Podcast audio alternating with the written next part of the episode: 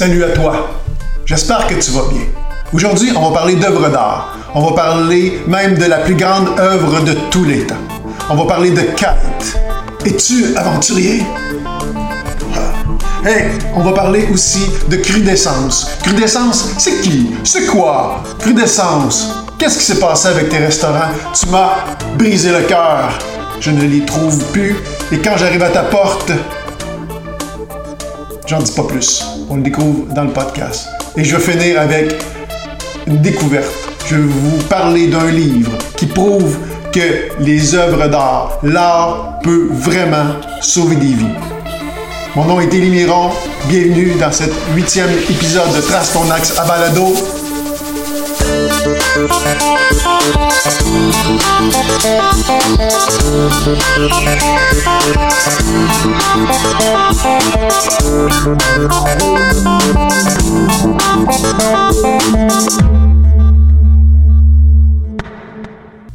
Je recherche, je goûte, j'expérimente, je sens, je ressens, j'essaie, j'entends, j'oublie, je me rappelle, je découvre, je partage, je me demande, je me connecte, je décroche, je reçois, j'ose, je me cache, je m'affiche, je suis à la quête de ce nouveau continent de moi-même. Cet endroit est dense. Je dois avancer d'une cadence rassurante portant mes peurs et toute ma confiance. Seule la lueur changeante de mon feu intérieur qui m'habite éclaire chacun de mes pas. Sans me poser de questions, je constate que cet endroit est bien connecté à d'autres mondes, car les passants que je croise, la nature et les événements dont je suis témoin m'apportent les réponses et rendent sensé ce chemin emprunté. Depuis des années, je me prépare à l'évasion. Trafiquant ma boîte de la rationalité, comme une obsession, je devais m'évader de cet espace où les gens s'entreprennent par l'avoir et le manque. Ces méthodes ont bien servi pour expérimenter, peupler, occuper et se connecter, mais nous sommes arrivés au bout de ces ressources. J'estime, comme des êtres d'évolution et d'adaptation que nous sommes, il faut, je pense, maintenant partir à la quête de d'autres espaces. Bien sûr, nous irons sur Mars et visiter d'autres planètes. Nous deviendrons rapidement plus humains que terriens. Même si la tangente technologique est nécessaire et apportera son lot d'utilité, hélas, je suppose que cela ne suffira pas pour maintenir notre espèce cohérente avec la vie, si ce n'est que de changer le mal de place. Pour réussir cette mission, je pense que parallèlement, nous devrons explorer aussi nos mondes intérieurs, seuls et collectivement, afin de renouveler notre vocation humaine. Comme, un explorateur des temps modernes, je suis appelé à découvrir de nouvelles terres intérieures. Pour se rendre sur ces nouveaux continents intangibles, je me dois d'emprunter de nouveaux chemins. Contrairement aux quêtes de l'avoir et du manque, ces quêtes n'ont pas de plan défini. Seuls mes ressentis sont mes guides. Pour me permettre une plus grande perspective, je tente d'être de plus en plus cohérent avec ce qui, est à ma connaissance, les plus grands puissants courants. Je parle ici de l'amour et de la vie. Jouant le rôle d'un ballon, je laisse cet air me remplir, afin d'insuffler l'espoir, transparaître des échantillons de ce qu'il y a de plus grand. J'ai compris que la vie est l'œuvre de tous les temps et que l'amour, c'est l'admirer sous toutes ses formes, lui donnant sa raison d'être inconditionnelle. Cette raison d'être dont tu fais partie. Ataraxie, tirant ses racines du grec ataraxia, est un concept philosophique. Sa définition tranquillité absolue de l'âme, principe idéal du bonheur pour les stoïciens et les épicuriens.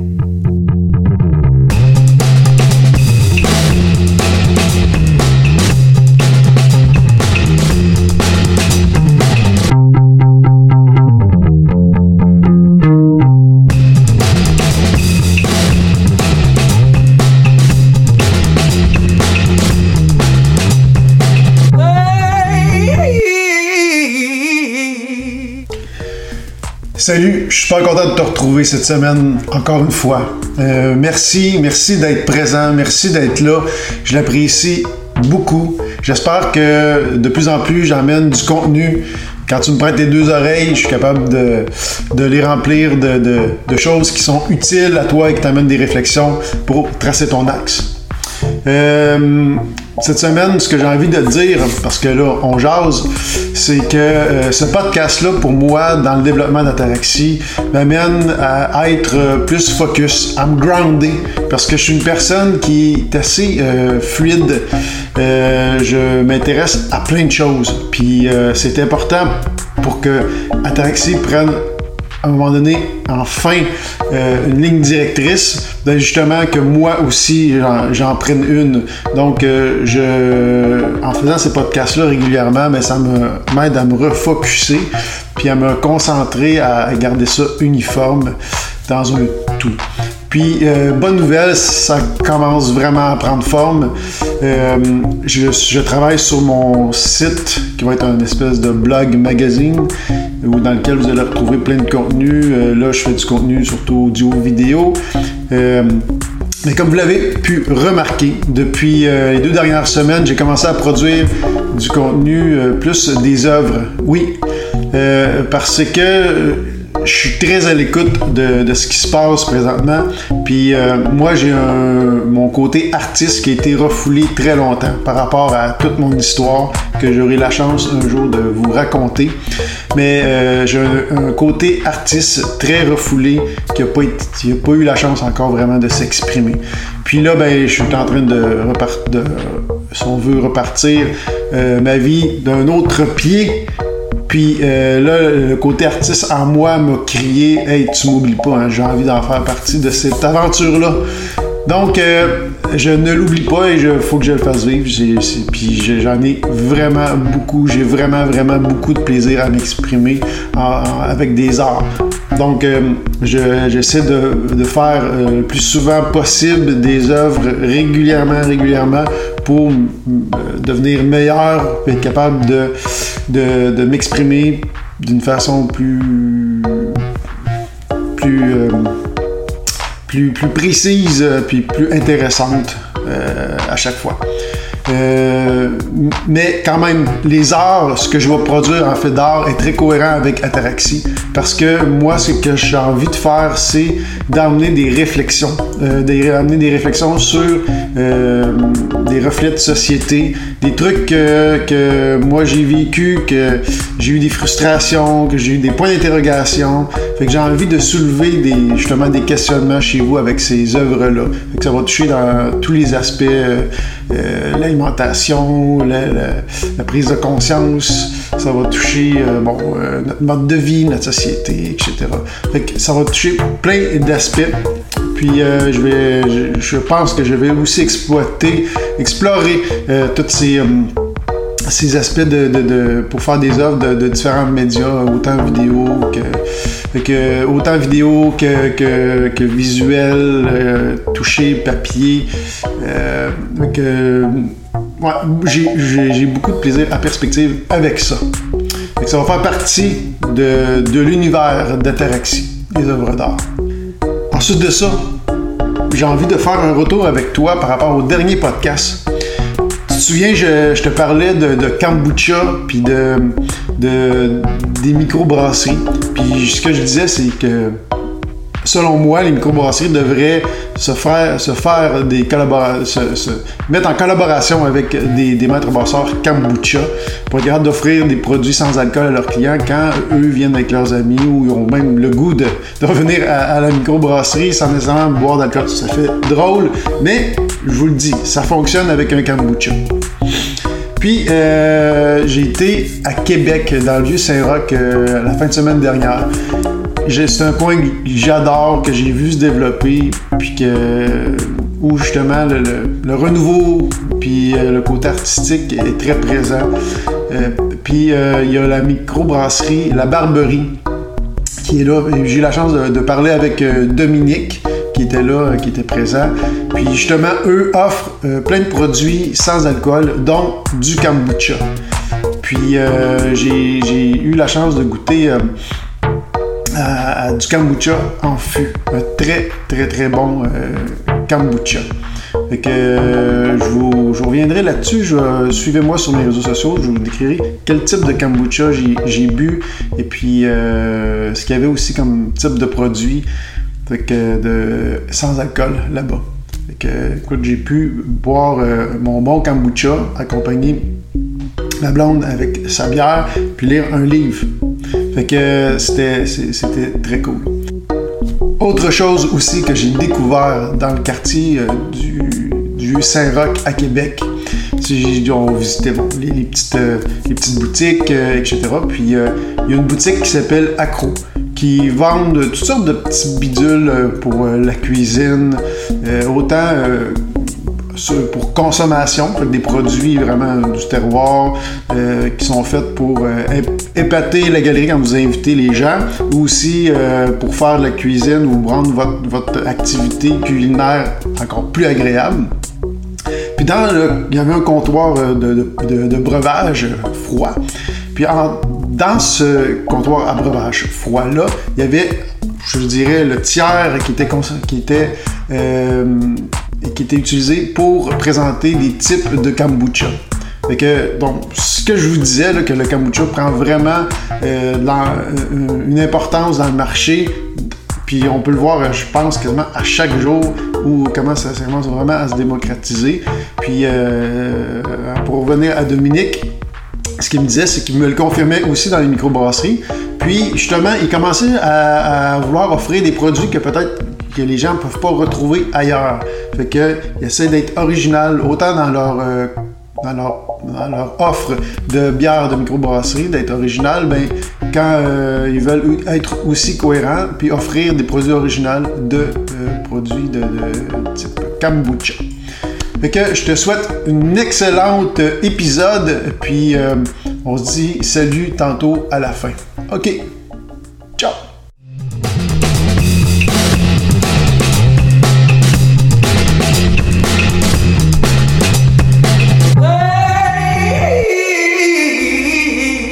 Aujourd'hui, dans cet épisode, j'aimerais te parler de crudescence. J'en ai parlé un petit peu dans l'épisode 7 euh, à cause du kombucha, puis je disais que c'est un peu grâce à eux, un des membres fondateurs de Crudescence, que le kombucha s'était démocratisé, du moins ici au Québec. Puis euh, il est arrivé un événement qui m'a fait, euh, qui m'a donné envie de faire justement euh, un petit segment sur, euh, sur eux, puis vous les faire connaître aujourd'hui. Donc, euh, j'ai écrit un petit texte pour vous mettre dans le bain. C'est plus facile comme ça.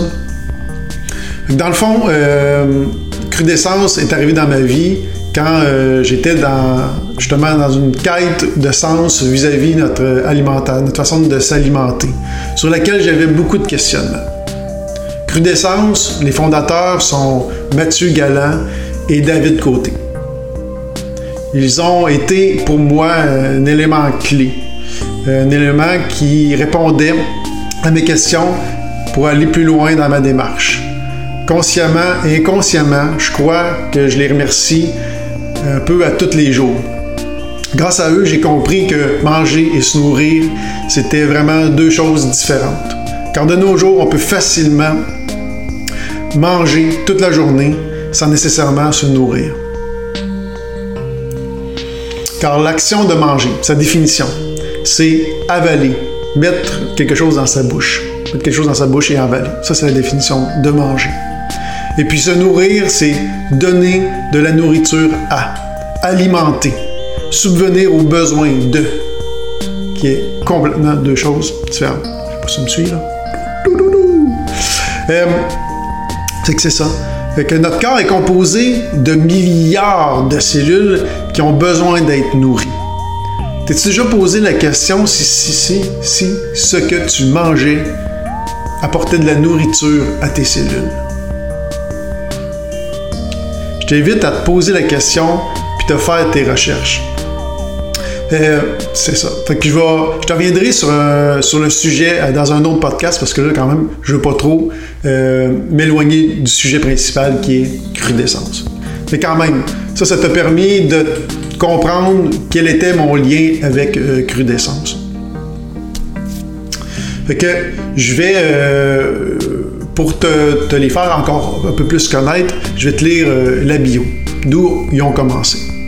En 2006, dans la jungle d'Hawaï, se croisent deux voyageurs québécois, David Côté et Mathieu Galland.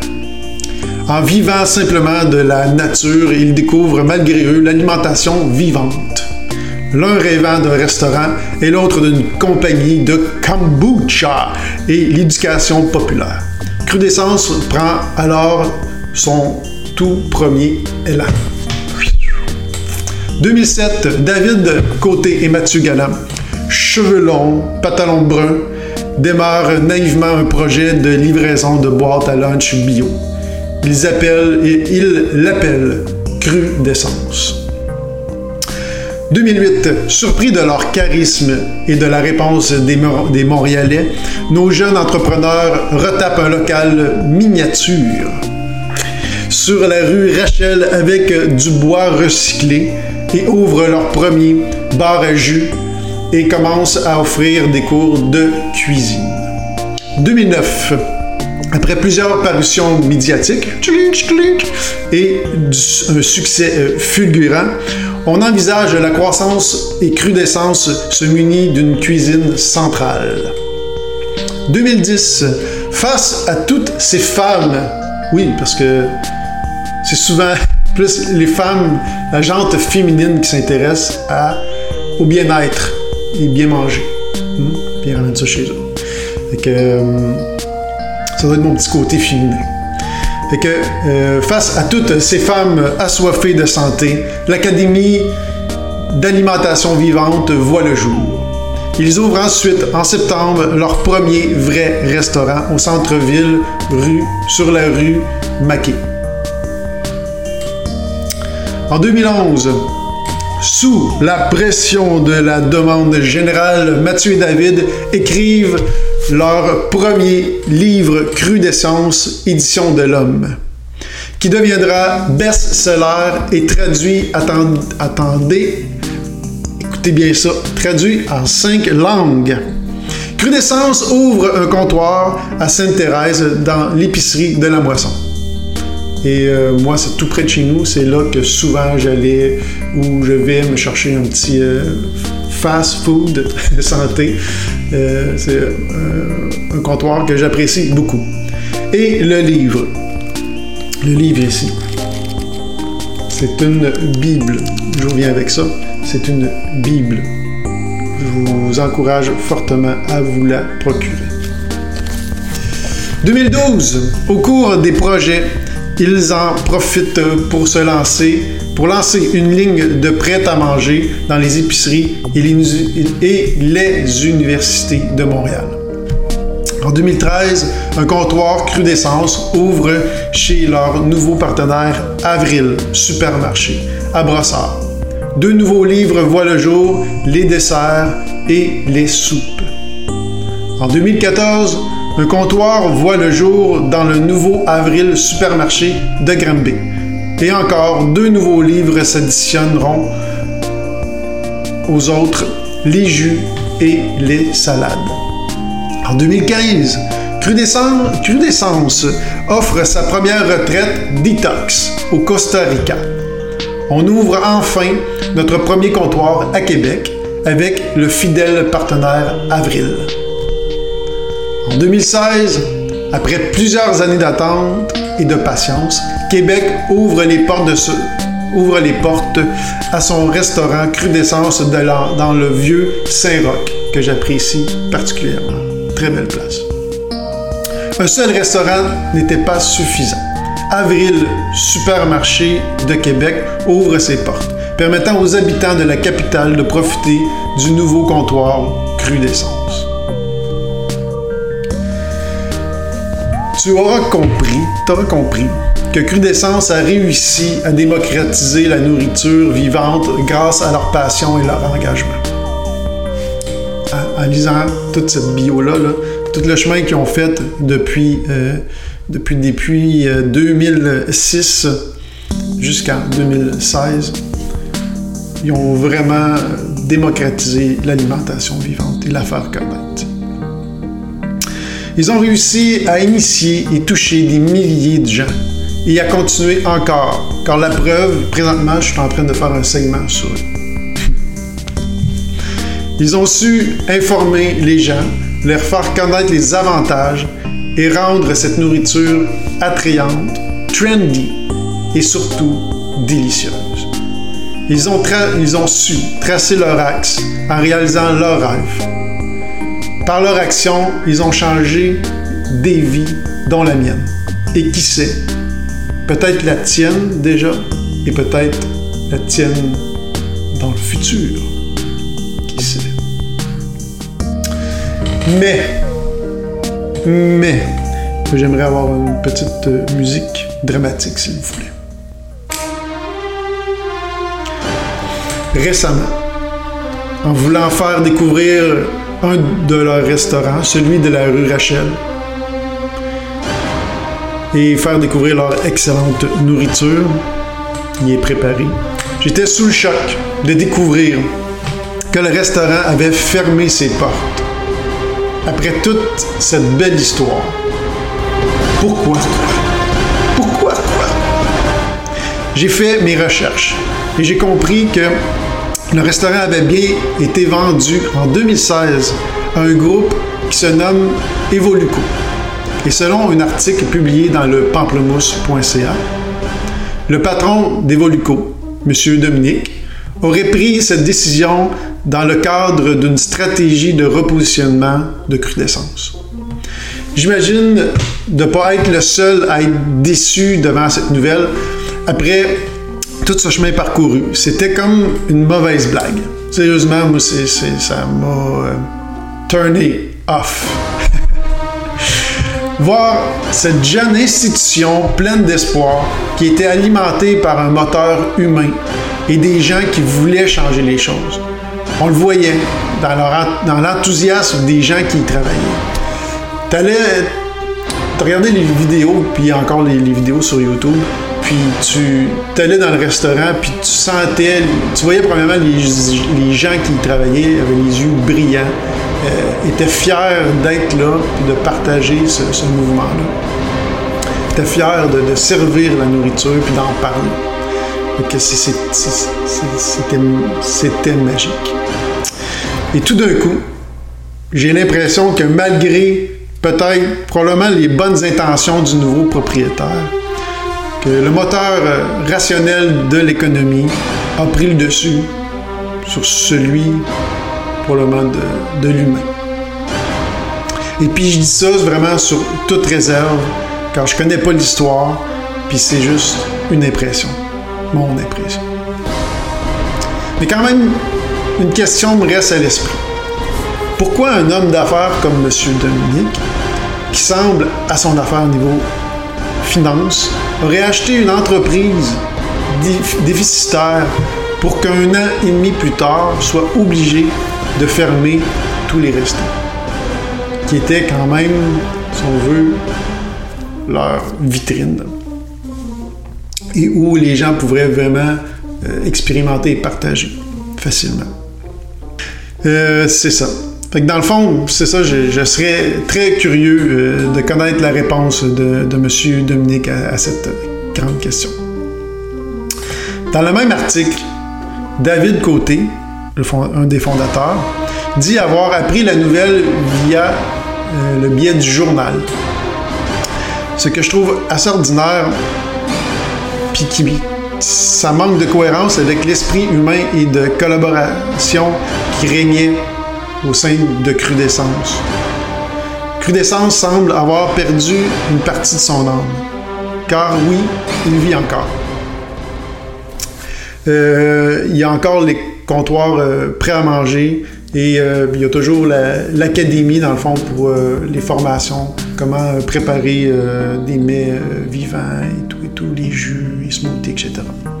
Ça, ça existe encore. Le site Internet est encore, est encore ligne. Pour ma part, ces événements me détachent de l'entreprise. et je souhaite de tout cœur de voir d'autres gens allumés reprendre le flambeau.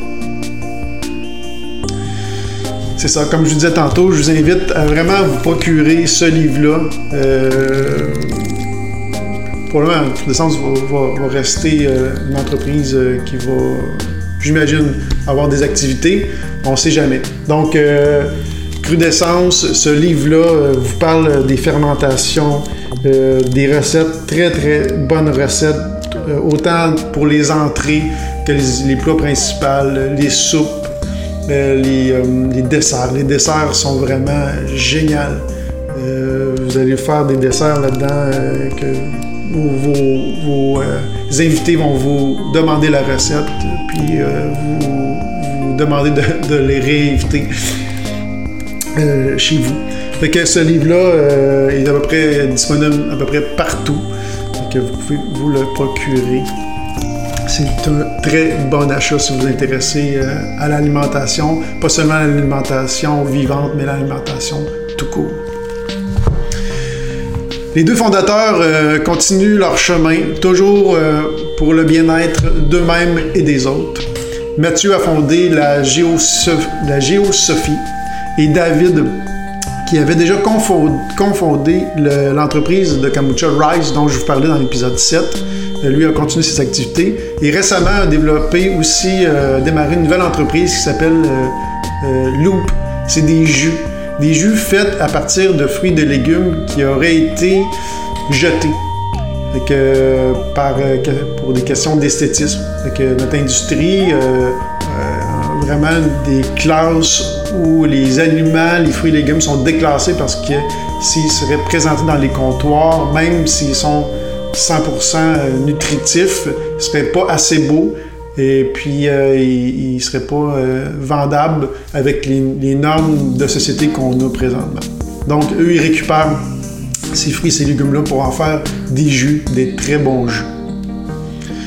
Euh, dans le fond, je vous mettrai tous les liens de, ce que je viens de parler dans les commentaires de l'émission, de l'épisode du podcast.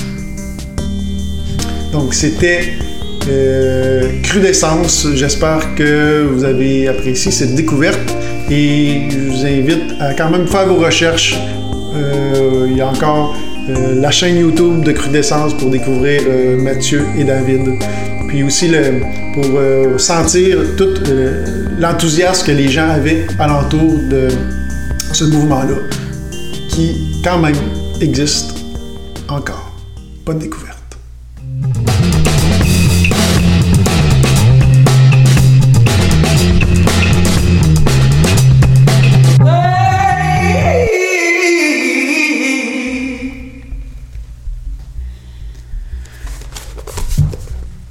Aujourd'hui, j'avais envie de te faire découvrir ce livre. Ce livre qui s'intitule Faire œuvre utile.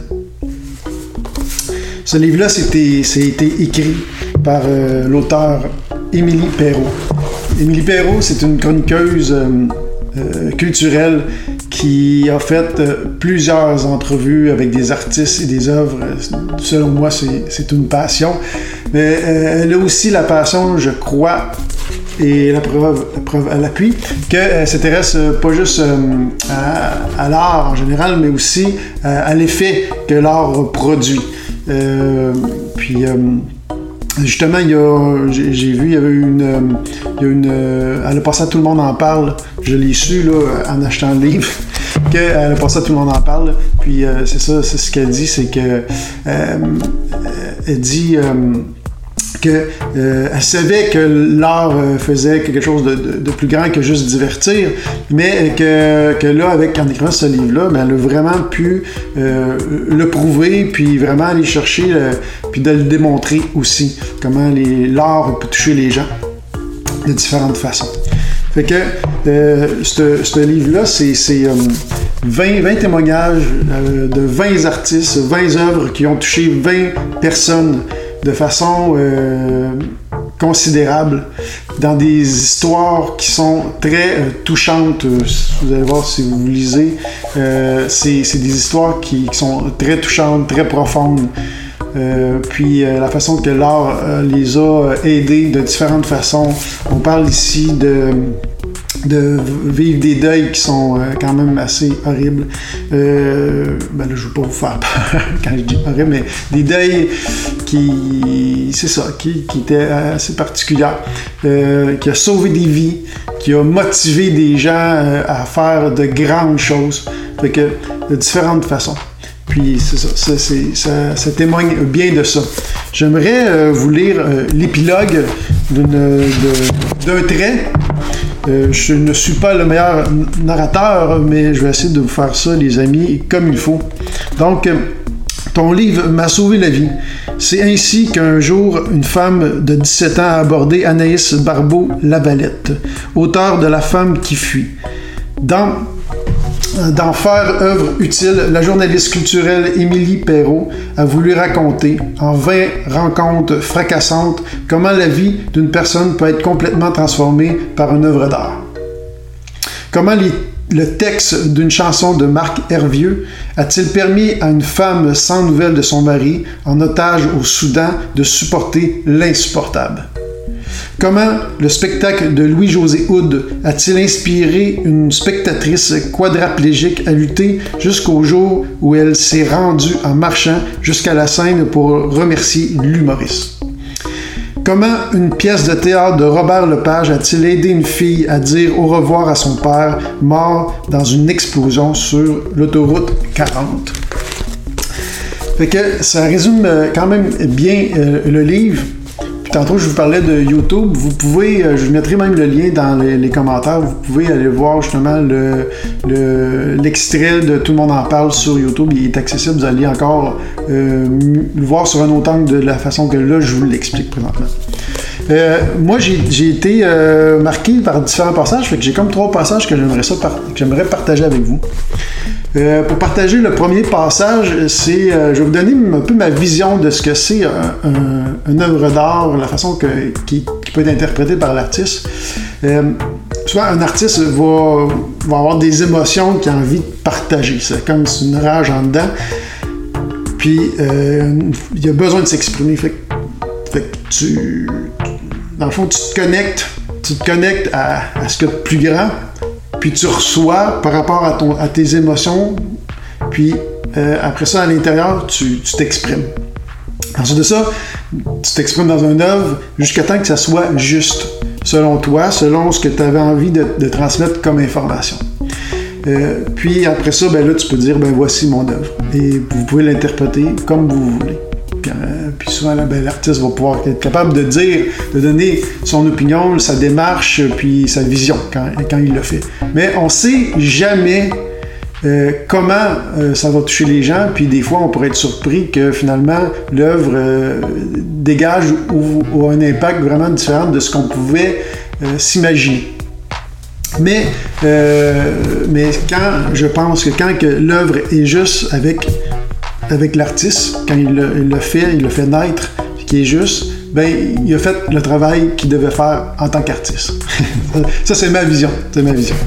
Euh, ben, là-dessus, justement, euh, pour vous montrer que euh, comment des fois on peut être surpris du résultat, ici c'est un témoignage de, de Robert Lepage qui dit C'est à travers les yeux du public que Robert Lepage comprend mieux ses propres œuvres. Au début, on a surtout envie de livrer le spectacle pour comprendre de quoi il parle.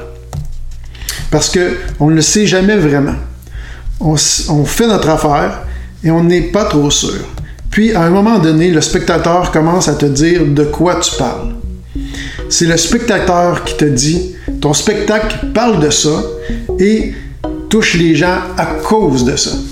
Je trouvais ça euh, super intéressant. je, pense que ça, résume bien euh, un peu ma, vision euh, de ce que c'est l'artiste et, son œuvre.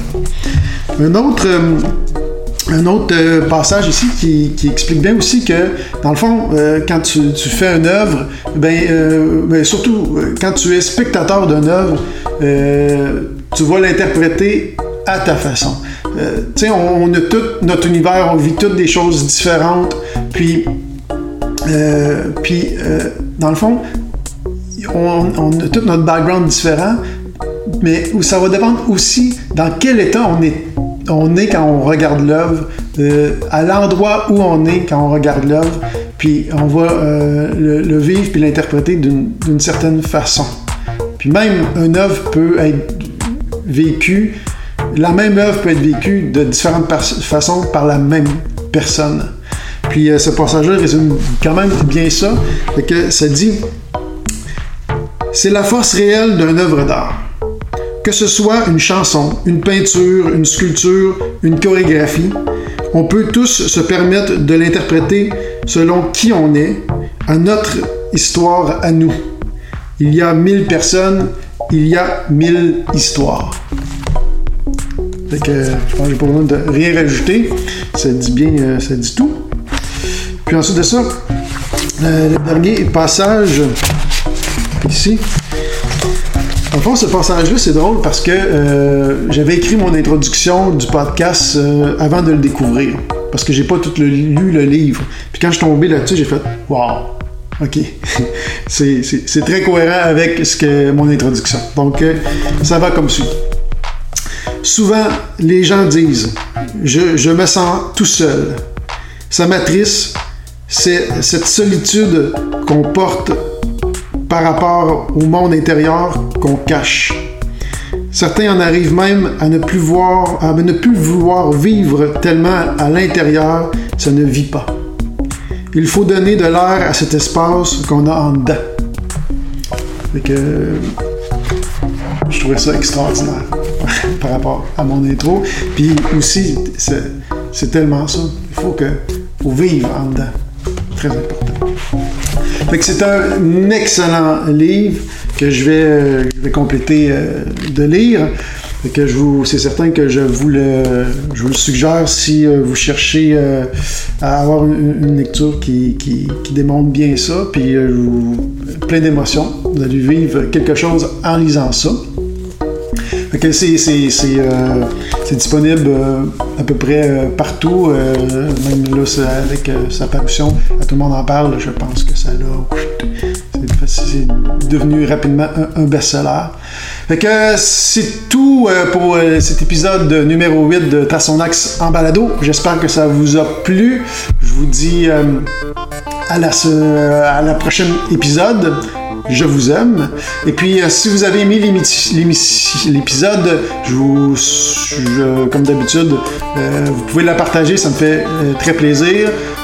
aussi, si vous pouvez donner des commentaires aussi, ça serait très très bien parce que j'ai votre feedback, c'est super le fun. Puis aussi, exemple, sur iTunes, puis sur, sur YouTube, mais c'est moi, ça me donne la chance d'être plus vu que ça rend la vidéo de plus en plus populaire, que ça va vous permettre d'avoir une meilleure visibilité. Fait que c'est, ça me permet d'avoir votre feedback, mais aussi vous allez pouvoir me donner un coup de main en faisant ça.